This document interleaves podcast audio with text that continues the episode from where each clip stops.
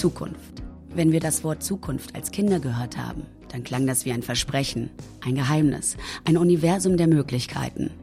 Das neue Jahrtausend vor der Tür, verwoben mit Science-Fiction-Bildern aus Büchern und Filmen. Heute ist Zukunft kein Versprechen mehr. Heute bereitet uns diese Zukunft eher Sorgen oder auch Angst, gibt uns ein diffuses Gefühl. Aber wie stellen wir uns unsere Welt heute in fünf Jahren konkret vor? Wie arbeiten wir? Wie feiern wir? Welche Katastrophen sind dann vielleicht schon sichtbar? Wie wird unser Land regiert? Was macht Greta Thunberg wohl heute in fünf Jahren? Wir haben einen Fragebogen an elf kluge Denker und Denkerinnen geschickt. Wir wollen wissen, was Sie glauben, wie unsere Welt heute in fünf Jahren aussieht. Nun erfahrt ihr, wie sich der Innovationsforscher Michael Kirmes die Welt heute in fünf Jahren vorstellt. Ich bin Michael Kirmes. Ich arbeite als Trend- und Innovationsforscher bei Zukunftsinstitut Workshop. Wir machen Innovations- und Zukunftsworkshops für Unternehmen und meine Rolle ist, Inspiration zu liefern, also zu recherchieren und zusammenzustellen, was für Trends für das jeweilige Unternehmen jetzt eben gerade relevant, interessant sind, inspirierend sein können, was für Innovationen da gerade auf deren Markt oder vielleicht auch auf vergleichbaren, aber doch anderen Märkten äh, neu entstehen und Zukunftsvisionen, Geschichten zu entwickeln, die diese Unternehmen eben inspirieren, dazu ihre eigene Zukunft zu gestalten. Welche Themen werden dich in fünf Jahren noch umtreiben? Ich beschäftige mich ja sehr viel mit Zukunftsfragen und ich glaube, dass diese Fragen auch in fünf Jahren noch ziemlich relevant sein werden. Also Fragen wie, was bedeutet Digitalisierung, was bringt die mit sich und was für Gedanken müssen wir uns darum machen? Wie wollen wir in Zukunft arbeiten? Wie können noch mehr Menschen in Städten leben? Driftet unsere Gesellschaft noch weiter auseinander und wie können wir sie vielleicht wieder besser zusammenbringen?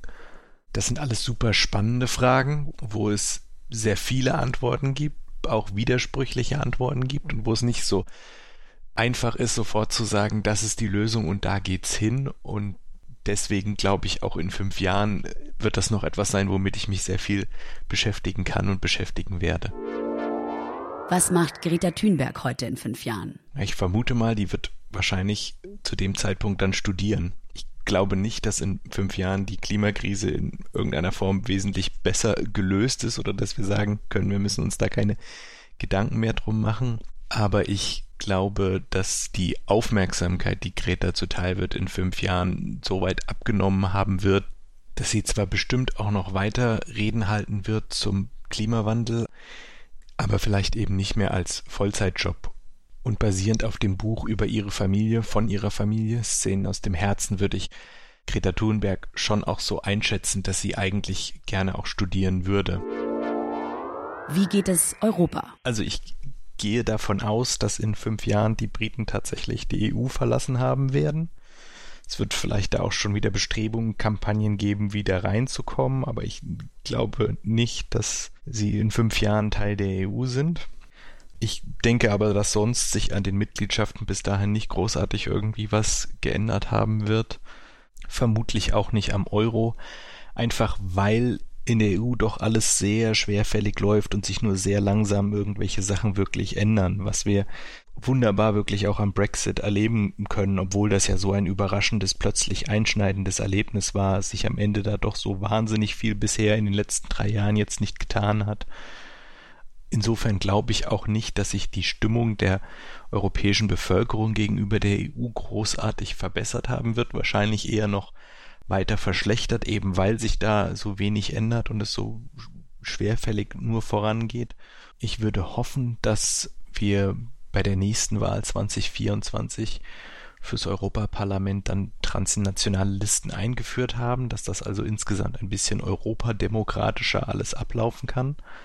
Und tatsächlich muss man ja eigentlich auch hoffen, dass im Jahr 2024 das EU-Parlament nochmal irgendwas wirklich so verbockt, dass die Wahlbeteiligung bei der Parlamentswahl trotzdem oder gerade deswegen eben wieder relativ hoch sein wird, so wie sie das jetzt bei der letzten Wahl war. Ansonsten bin ich ein Anhänger der Idee der Utopie des Europas der Regionen, also weg von nationalstaatlichem Denken hin zu einem europäischen Gedanken mit Subsidiarität in den Regionen, aber ich glaube nicht, dass das in den nächsten fünf Jahren sehr viel Fahrt aufgenommen haben wird, dass sich da tatsächlich irgendwie was wesentlich in die Richtung entwickelt hat. Aber wer weiß.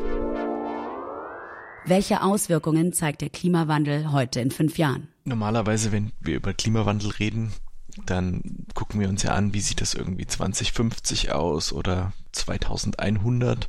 Und wir gucken uns an, wie sieht das in anderen Ländern aus, die vielleicht von, von ansteigenden Meeresspiegel mehr betroffen sind oder eben von äh, höherer Hitze und Dürreperioden auch vielleicht mehr betroffen sind. Aber tatsächlich ist es ja auch was, wo wir auch in Deutschland damit rechnen müssen, dass auch wirklich in den nächsten Jahren da schon auch wieder Sachen passieren.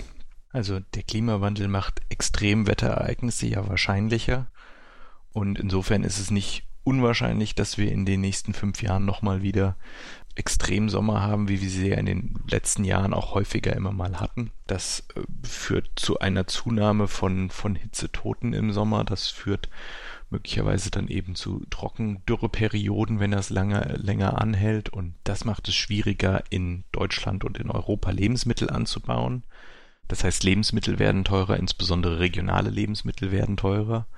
Dann äh, trocknen unsere Wälder immer mehr aus was problematisch ist, weil Wälder ja verschiedene positive externe Effekte haben. Also nicht nur, dass sie eben tatsächlich auch wieder CO2 aus der Atmosphäre ziehen, sondern einfach auch, weil es eben schön ist, in den Wald zu gehen, weil Menschen das eigentlich gerne mögen. Also stellt sich da die Frage, ob wir da andere nationale Aufforstungsprogramme brauchen und möglicherweise sehen wir aufgrund von Dürren anders, wo eben wirklich dann große neue Flüchtlingsbewegungen, die möglicherweise auch die aus, aus dem Syrien-Konflikt dann in den Schatten stellen, die und dann sich eben möglicherweise auch wirklich wieder bis Deutschland auch weiter ausbreiten.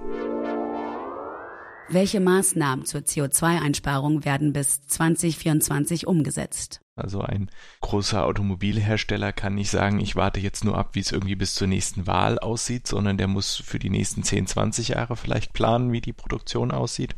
Insofern nehmen die das möglicherweise viel ernster, als es äh, die Regierung momentan schon tut und müssen natürlich gleichzeitig auch viel weniger auf bestimmte Partikularinteressen noch irgendwie Rücksicht nehmen, als äh, das möglicherweise eine Regierung auch meint tun zu müssen. Insofern, ja, glaube ich schon, dass wir CO2-Einsparungen noch zusätzlich, also vielleicht größer sehen werden, als das momentan absehbar ist und dass die tatsächlich substanziell aus der Wirtschaft kommen werden, auch weil da eben tatsächlich neue Technologien vielleicht eingesetzt werden. Gleichzeitig bedeutet mehr, als wir momentan erwarten, aber ja auch nicht unbedingt, dass das wirklich ausreichend sein wird. Also ich bin pessimistisch, dass wir ausreichend CO2 reduzieren werden in den nächsten fünf Jahren. Ausreichend im Sinne von, was wissenschaftlich geboten wäre, um einen Klimawandel weiter anzuhalten und, und äh, abzuwenden aber eben tatsächlich mehr, als das momentan vielleicht pessimistisch die, die aktuelle Lage verspricht. Wie kommst du in fünf Jahren morgens zur Arbeit? Es ist ja so eine oft geglaubte Vision, dass wir in Zukunft alle irgendwie nur noch im Homeoffice arbeiten. Ich mache das jetzt gelegentlich schon auch. Ich glaube aber nicht, dass das etwas ist, wie man mehrheitlich arbeiten kann, weil ähm, das Soziale, was ja doch ein, ein großer Teil ist, von dem auch wirklich wie Wissensarbeit einfach funktioniert, also im Austausch mit anderen Menschen, das funktioniert noch nicht gut genug über höhere Entfernungen hinweg.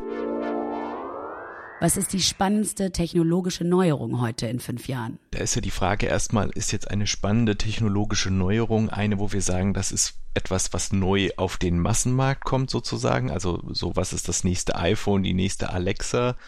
Oder geht es jetzt eher darum, was ist irgendwo ein, ein technologischer Durchbruch irgendwo in einem Labor, in einer Forschungsentwicklungsabteilung wenn es um den Massenmarkt geht, würde ich denken, dass äh, die spannendste technologische Neuerung im Jahr 2024 wahrscheinlich irgendwo im Bereich Automobil stattfindet, also das erste Elektroauto für unter 10.000 Euro. Da sind einige angekündigt, ja, für in den nächsten fünf Jahren. Also das könnte sein, dass das da zu dem Zeitpunkt schon gar nicht mehr unbedingt so spannend, so neu ist. Wenn es jetzt hingegen eher um einen technologischen Durchbruch geht, also wo wir sagen, da ist eine neue Entdeckung gemacht worden, die in den nächsten Jahren jetzt neue Anwendungsgebiete eröffnet, dann würde ich da meinen Blick vielleicht eher auf den Biotech-Sektor setzen, also irgendwie medizinischen Bereich. Der Vergleich wäre da vielleicht sowas wie CRISPR, also die Möglichkeit eben Gene zu editieren, zu modifizieren. Dass also etwas Vergleichbares vielleicht am ehesten in dem Bereich passiert, in der Krebsforschung oder keine Ahnung, aber in dem Bereich bin ich insgesamt auch nicht firm genug, um wirklich Prognosen abgeben zu wollen. Aber so als wirklich qualitative Neuerung könnte ich mir gut vorstellen, dass wir bis 2024 so weit sind, dass es doch eine Form von Social Virtual Reality gibt, also wirklich Orte, wo man sich mit mehreren Menschen gemeinsam in eben virtueller Realität treffen kann, was eben dem sozialen Miteinander dem digitalen sozialen Miteinander doch nochmal eine andere Qualität dann geben kann. Also dass man sich wirklich fühlt, als wäre man mit anderen Menschen gemeinsam in einem Raum und unterhält sich eben mit denen und ja, unternimmt gemeinsam Sachen. Das wird vermutlich noch in einer rudimentären Form noch irgendwie sein und vielleicht noch nicht so richtig ganz das reale Zusammentreffen ersetzt sicherlich nicht, aber doch nochmal qualitativ etwas anderes sein als jetzt irgendwie Skype-Chats oder sich in irgendwelchen Fortnite-Channels miteinander äh, auszutauschen oder eben äh, ja überhaupt irgendwie Chat und E-Mail und diese ganzen Sachen. Also das doch nochmal ein ganzes Stück weiter vorangekommen sein bis 2024. Was wird in fünf Jahren passieren, womit niemand gerechnet hat? In den letzten fünf Jahren hatten wir ja ein paar Ereignisse, wo vorher das niemand für wahnsinnig plausibel gehalten hat und sicherlich nicht für wahrscheinlich gehalten hat, also sowohl Brexit als auch die Wahl von Donald Trump.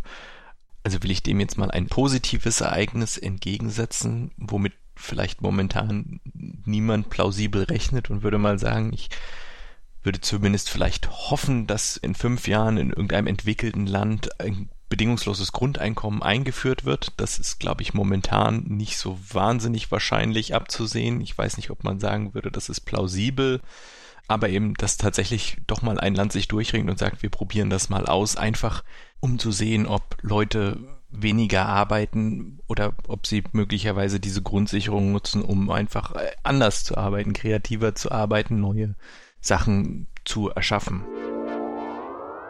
Wen oder was gibt es in fünf Jahren nicht mehr? Ich halte es für sehr wahrscheinlich, dass in den nächsten fünf Jahren eine Start-up-Blase in Silicon Valley platzt. Also, dass wir merken werden, dass einige der Valuierungen dort doch vielleicht ein bisschen zu sehr aus der Luft gegriffen sind und das wird sich dann eben wirklich Domino-Effektmäßig auf verschiedene größere Startups auswirken.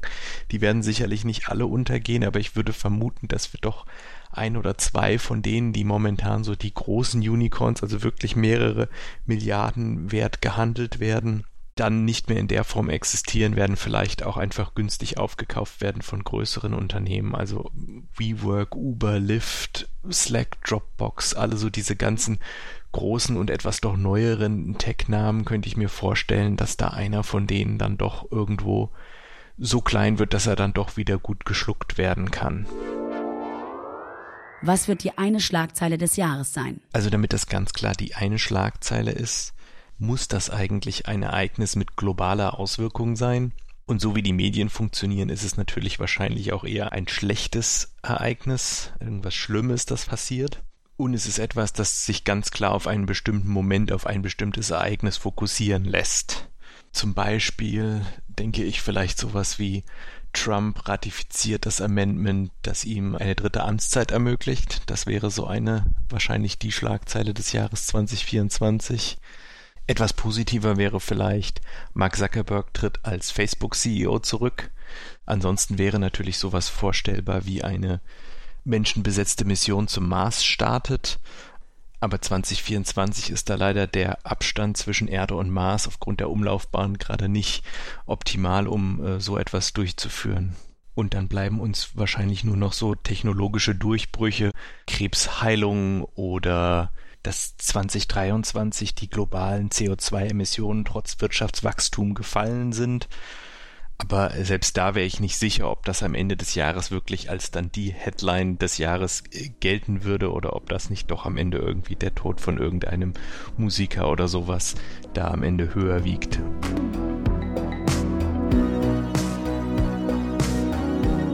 Wie hättet ihr die Fragen beantwortet?